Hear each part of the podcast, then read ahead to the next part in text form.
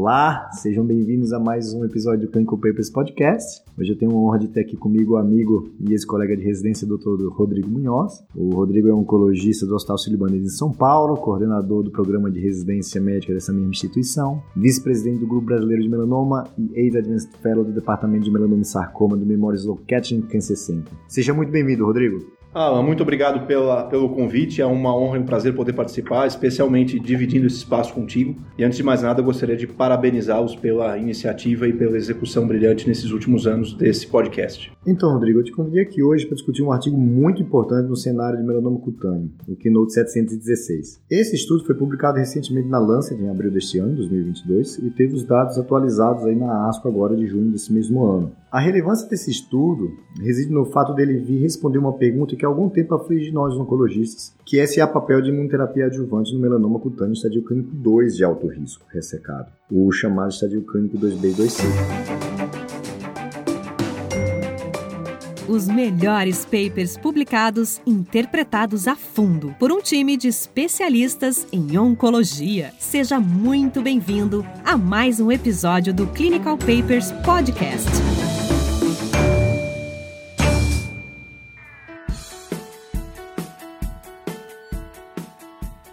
Apenas para dar uma introdução, né, o que é o estadio clínico 2 de alto risco? Bem, assim, ele incorpora o estadio clínico 2B, que nada mais é do que o paciente que tem um Breslow maior igual que 4 milímetros não cerado, sem ulceração, ou maior igual a 2 milímetros com ulceração. E o 2C, que é o Breslow maior que 4 milímetros com ulceração. Em outras palavras, qualquer melanoma com Breslow maior que 4 milímetros, ou se ele for maior que 2 milímetros cerado, esse paciente é estadio clínico 2B. Lembrando que os pacientes com estadio clínico 3 já são aqueles que têm acometimento linfonodal. Aqui no estadio clínico 2 são pacientes assim não com linfonodos não acometidos. E qual é a questão aqui? É que já se sabia que essa população tem, uma, tem um risco de recidiva maior que a população, por exemplo, com estadio clínico 3A e equiparar a população com estadio clínico 3B. Uh, nós já temos estudos aí clínicos randomizados estabelecendo bem o benefício de terapia adjuvante, tanto imunoterapia quanto terapia-alvo, naqueles pacientes com mutação em BRAF, para pacientes com estadio clínico 3, isso já está muito bem estabelecido. Mas até o momento desse estudo que vamos discutir hoje, nada de clinicamente impactante no estadio clínico 2. É importante pontuar que os pacientes com doença estadio 2 de alto risco são pacientes que têm um risco de recidiva considerável. Se a gente comparar os dados do AJCC oitava edição de 2017 dos subgrupos PT3B, T4A ou T4B, que são justamente os pacientes incluídos nesses agrupamentos estadio 2B e 2C, a, sobrevida melanoma específica em 5 anos e 10 anos é pior do que o estadio 3A e comparável ao estadio 3B. Ou seja, são pacientes que têm um elevado risco de recidiva e morte por melanoma. Existem casuísticas mostrando, inclusive, que à medida que aumenta o risco da doença estadio 2, ou seja, 2B e 2C, eu não só aumento o risco de recidiva, como eu aumento a proporção de pacientes desenvolvendo recidivas sistêmicas, na forma de metástases à distância. Então, de fato, é uma doença extremamente desafiadora e que reforça um pouquinho a dificuldade que a gente tem da estratificação de risco adequada no melanoma. É importante pontuar que, naturalmente, à medida que se caminha no estadiamento, aumenta o risco, mas que 50% dos pacientes que falecem por melanoma tiveram diagnóstico de um melanoma com até 2 milímetros de profundidade de invasão ao diagnóstico. Então, o AJCC é imperfeito e isso fica transparente por esse risco da doença estadio 2B e C maior do que o estadio 3A. Então, de fato, existem fatores que a gente não consegue qualificar nos dias de hoje que separam, de fato, um melanoma de biologia ruim, não só pelas variáveis anatomoclínicas, do melanoma de biologia favorável. E, naturalmente, alguns desses, desses pacientes estão representados no subgrupo de pacientes com doença estadio 2 de alto risco. Só para citar um número, a chance, conforme uma série publicada em 2017, de recidiva sistêmica para um paciente com melanoma estadio 2C é de 52%, versus só menos de 30% para recidiva local em trânsito e 20% de recidiva nodal. Então não é só a chance de recidiva, mas também o padrão de recidiva com metástase à distância que agrega morbidade e mortalidade para esse subgrupo de pacientes. E daí justamente a necessidade não atendida de terapias para reduzir o risco de recidiva e morte para essa população. Lembrando que a gente está falando de uma população com risco comparável a um outro subgrupo que a gente já tem terapia com documentada eficácia, pelo menos do que diz respeito respeito à redução no risco de recidiva geral e de recidiva na forma de metástase à distância, que são os pacientes com doença estadio 3A e 3B. Muito bom, Rodrigo. Então foi nesse cenário que surgiu esse estudo, né? O qual é interessante lembrar, você foi PI dele enquanto ele esteve aberto e recrutando pacientes no ICESP. Esse foi o primeiro estudo de fase 3 randomizado destinado a responder essa pergunta. Foi um estudo placebo controlado, duplo cego. Esse estudo é interessante citar, ele tem duas partes. A parte que a gente vai apresentar aqui hoje, que foi os dados publicados e apresentados na ASCO, a parte adjuvante. Ele terá uma segunda parte, que é a parte Endure Challenge, ou, ou falando da parte do crossover. Esse estudo nada mais foi do que avaliou o papel de pembrolizumab em regime adjuvante em pacientes acima de 12 anos diagnosticados com melanoma cutâneo que foram operados, né, que passaram por cirurgia de ressecção, tinham pesquisa linfonodo de sentinela negativo e foram classificados com estadio 2B e 2C. Ah, acho que é importante também contextualizar o momento histórico no qual esse estudo foi concebido. Então, Dando um passo atrás, a gente vive uma absoluta revolução nos tratamentos sistêmicos para o melanoma. Ah, desde 2011, a gente vem incorporando terapias extremamente eficazes, inicialmente para doença metastática, tanto na forma da imunoterapia quanto terapia. A partir de 2017, essas terapias se mostraram eficazes na redução do risco de recidiva para pacientes com doença estadio 3. E justamente frente ao risco, era natural que em algum momento a atenção se voltasse para a avaliação de estratégias para redução de risco para doença estadio 2 de alto risco. Esse estudo 716, ele basicamente replicou o desenho do seu irmão para doença estadio 3, que é o Keynote 054. O Keynote 054 tinha o mesmo desenho. Pacientes, então, com melanoma estadio 3, A a C, e se estadio 3A pelo menos 1 milímetro de melanoma em linfonodo, sofrendo a mesma randomização, pembrolizumab por um ano versus placebo, com esse crossover pré-definido. E basicamente o 716 então foi uma extrapolação desse desenho para a doença estadio 2 de alto risco. Acho que é importante salientar que naturalmente a gente só consegue qualificar a doença estadio 2 de alto risco afastando o envolvimento nodal. E isso naturalmente pode ser feito de forma clínica ou radiológica, então pacientes com evidência clínica ou radiológica de envolvimento nodal não eram elegíveis ao 716, mas naturalmente é fundamental a demonstração de negatividade do envolvimento nodal a partir da pesquisa do linfonodo sentinela. Então, como critério base, o 716 contemplava a realização da pesquisa do linfonodo sentinela, confirmando que não houvesse envolvimento nodal e definindo, portanto, o estadiamento como uma doença estadio 2 de alto risco. Os melhores papers publicados interpretados a fundo por um time de especialistas em oncologia. Então, partindo para os métodos, como principais critérios de inclusão, obviamente a classificação patológica resultando no estadio clínico 2B e 2C, pacientes acima de 12 anos e ECOG 01, Pacientes com doença autoimune ou usuários de corticoides sistêmicos foram excluídos, mas a presença ou ausência de mutação BRAF ou níveis de expressão de PDL1 não fazia parte dos critérios de inclusão e exclusão. O braço tratamento consistia em receber pembrolizumab 200mg endovenoso a cada três semanas por até 17 ciclos, ou seja, aproximadamente um ano. O estudo tinha como endpoint primário é, sobrevida livre de recorrência na população intention to treat e como desfechos secundários sobrevida livre de metástases à distância, sobrevida global, segurança e toxicidade também foram aplicados questionários de qualidade de vida. Quanto ao desenho estatístico, esse foi um estudo de superioridade com dois braços, o qual foi calculado que 179 eventos de recorrência dariam um poder de 92% para detectar um hazard ratio de 0.6 para Reconnaissance Free Survival, ao nível de significância de 2.5% unicaudável. Isso daria no final um tamanho amostral de 954 pacientes. Isso para superioridade de pembro versus placebo quanto sobrevida livre de recorrência, que é a hipótese primária, né, o desfecho primário. A superioridade quanto à sobrevida livre de metástases à distância ou sobrevida global foram duas hipóteses secundárias, né, que seriam testadas caso a hipótese primária, sobrevida livre de recorrência, fosse positiva.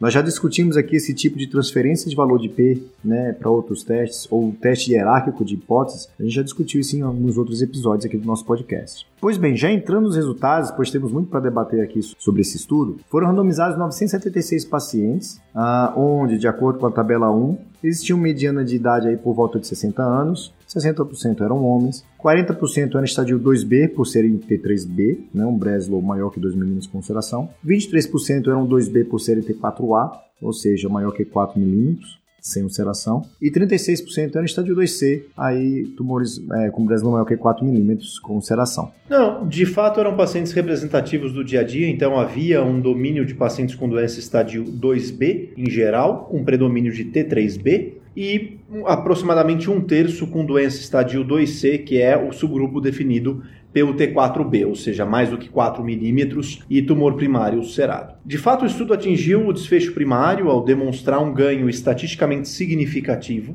a favor do pembrolizumab versus placebo, com hazard ratio de 0.65 na primeira análise interina e 0.61 na segunda análise interina, do ponto de vista de redução da chance de recidiva. Na atualização mais recente do estudo, que foi feita agora na ASCO de 2022, o que se viu também foi uma redução significativa na chance de metástases à distância. Um hazard ratio para sobrevida livre de metástases à distância muito semelhante ao que a gente tem para sobrevida livre de recorrência, um hazard ratio de 0.64, o que se traduziu num ganho absoluto em 24 meses de perto de 7% a favor do tratamento ativo com pembrolizumab. Esses ganhos foram relativamente uniformes entre os estadios T3B e T4A, talvez análise subgrupo com todas as limitações um pouco menos evidente para T4B, mas o que a meu ver é só uma questão aí espúria. Eu não consigo encontrar um racional biológico pelo qual T4B responderia pior do que T3B, dado que são tumores ambos ulcerados na classificação,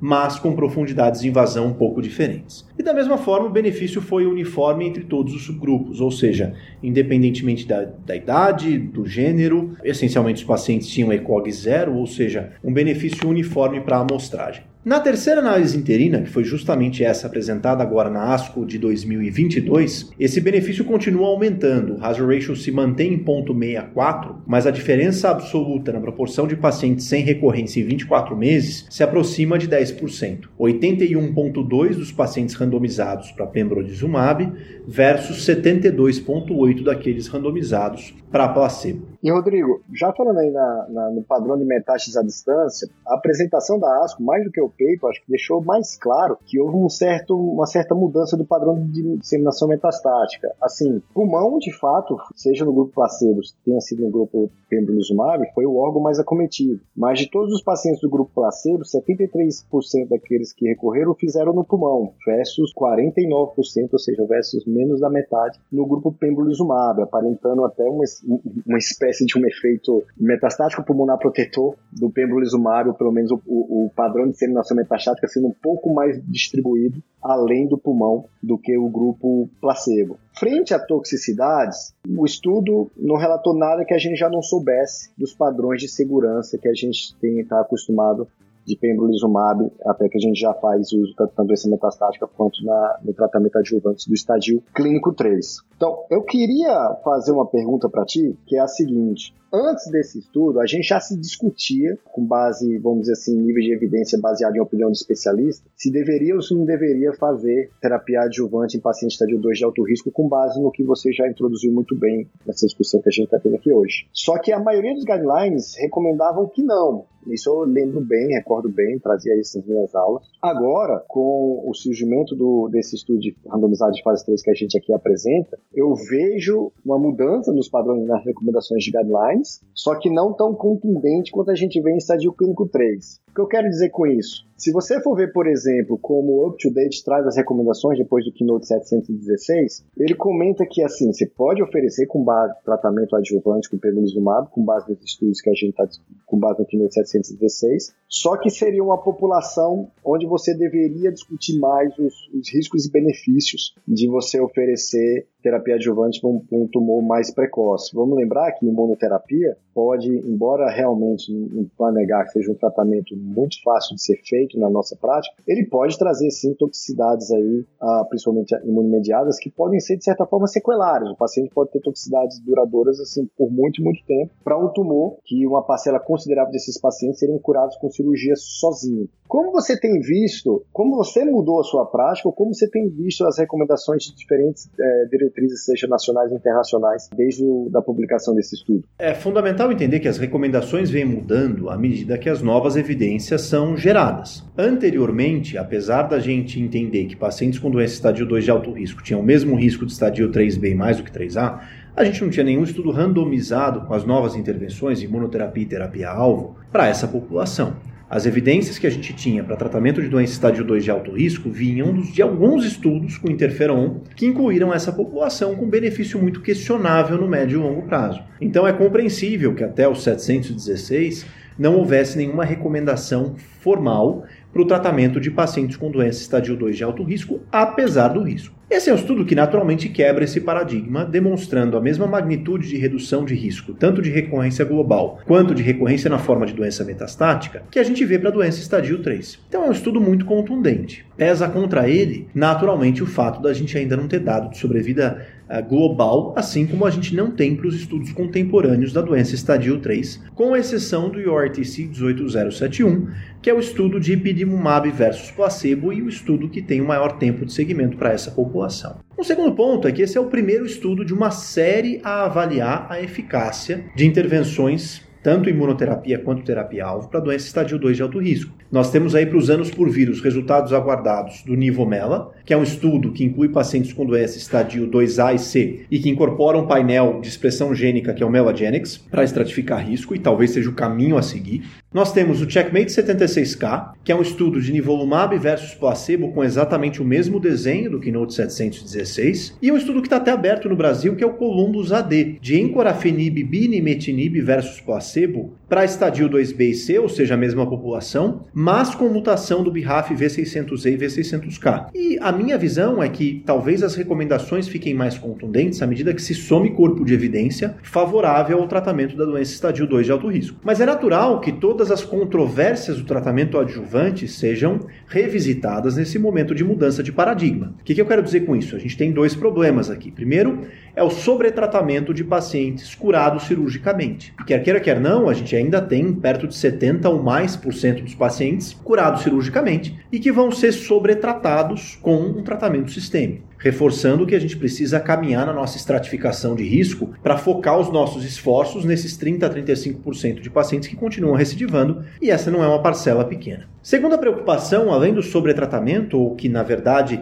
se sobrepõe também ao sobretratamento, diz respeito às toxicidades crônicas que você trouxe. Nós temos muito bem documentado que pacientes com doença estadio 3, tratados com imunoterapia no cenário adjuvante, têm um risco de toxicidades crônicas, na forma de disfunção hormonal, artralgia, eventualmente complicações neurológicas e por aí vai. E essa é uma naturalmente um fator a se pesar para pacientes com doença estadio 2, que são pacientes numerosos, que novamente tem uma alta chance de cura cirúrgica e que a gente potencialmente está oferecendo o risco de uma toxicidade crônica eventualmente desnecessária. Então, naturalmente, o dado é bem-vindo, mas reforça a nossa necessidade de caminhar na estratificação de risco, incorporando eventualmente outras estratégias, como o painel de expressão gênica para qualificação do melanoma e talvez no futuro próximo até o papel de biomarcadores solúveis como o DNA circulante. Isso vem caminhando. Você sabe bem, como especialista também em tumores gastrointestinais, que a gente tem um espaço em câncer coloretal para isso. Isso foi apresentado na ASCO de 2022. E a nossa expectativa é que esse conceito seja replicado com dados em outros tumores sólidos. E, particularmente, no melanoma, não só para doença estadio 2, mas para doença estadio 3 também,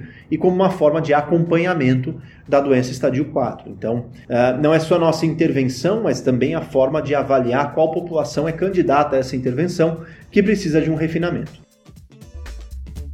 Os melhores papers publicados, interpretados a fundo por um time de especialistas em oncologia.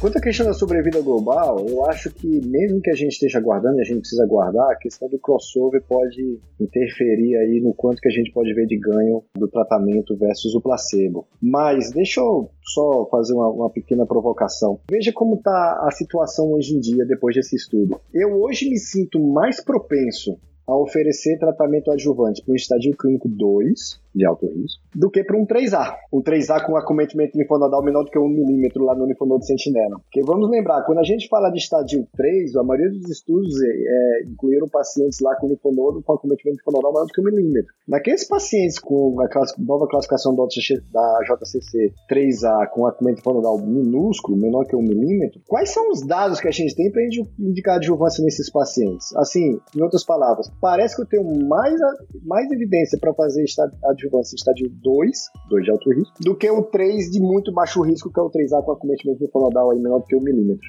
Alan, é, eu, eu concordo parcialmente com a sua afirmação. pelo seguinte motivo. Pacientes com doença estadio 3A com menos de 1 milímetro têm um risco de recidiva baixo e comparável a estadio 2 lato sensu. Isso foi muito bem documentado pelo grupo holandês, realmente qualificando a maior dimensão de depósito de melanoma em linfonodo e também a distribuição anatômica, subcapsular versus parenquimatosa. Só que é importante pontuar que os estudos de adjuvância para doença estadio 3 não incluíram pacientes nesse subgrupo. Para os estudos que incluíram o estadio 3A do AJCC edição anterior, que eram o Keynote 054, o Combi AD e o ERTC 18071, o critério de elegibilidade era pacientes com doença estadio 3A a C e se 3A pelo menos 1 milímetro de melanoma em linfonodo. Esses são pacientes que ainda assim foram subrepresentados nos estudos. No ERTC 18071 eram perto de 20% dos pacientes. No Keynote 054 e no Combi AD era perto de 15% dos pacientes conforme o AJCC antigo. Então é um subgrupo cujo volume de evidência, o corpo de evidência é inferior. Segundo ponto,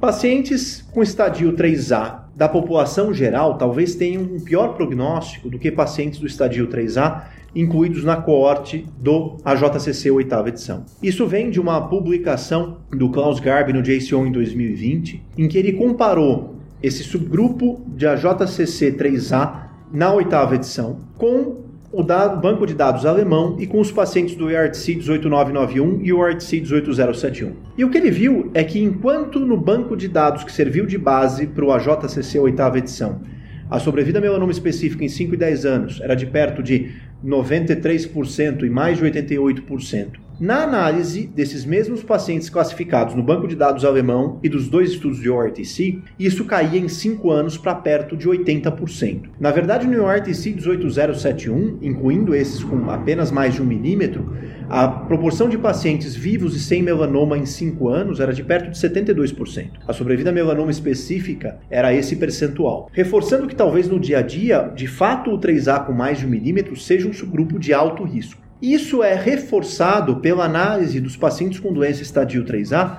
incluídos nos braços controle do Combi AD e do Keynote 054. Eu não tenho esse 3A de ótimo prognóstico se eu adiciono ao estadiamento AJCC esse definidor de risco que não é contemplado no AJCC, que é a maior dimensão de melanoma em linfonodo usando o cutoff de 1 milímetro. No Combi AD, Pacientes com doença estadio 3A elegíveis, ou seja, pelo menos um milímetro de melanoma em linfonodo, tinham uma sobrevida livre de recorrência em 4 anos de perto de 70%. E no Keynote 054, em 18 meses, eu só tinha 84% dos pacientes livres de recorrência, ou seja, mostrando que os pacientes que são candidatos ao tratamento adjuvante conforme os critérios de elegibilidade dos estudos pivotais contemporâneos são de fato pacientes de alto risco. E eu não vejo essa dicotomia na indicação de tratamento adjuvante para o estadio 2 de alto risco e 3A conforme os critérios de elegibilidade. Mas aí eu concordo contigo que o 3A não incluído nos estudos é um paciente que de fato tem um risco de recidiva muito inferior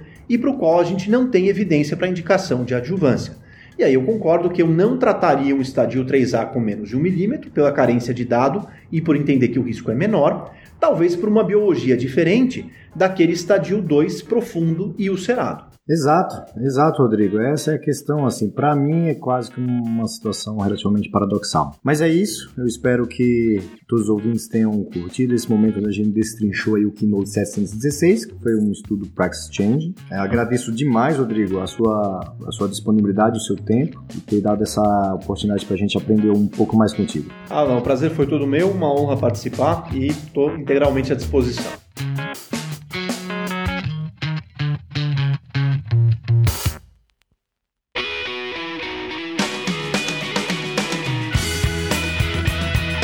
Você ouviu Clinical Papers Podcast. A medicina que você faz hoje pode não ser a de amanhã. Mantenha-se atualizado com o Clinical Papers Podcast.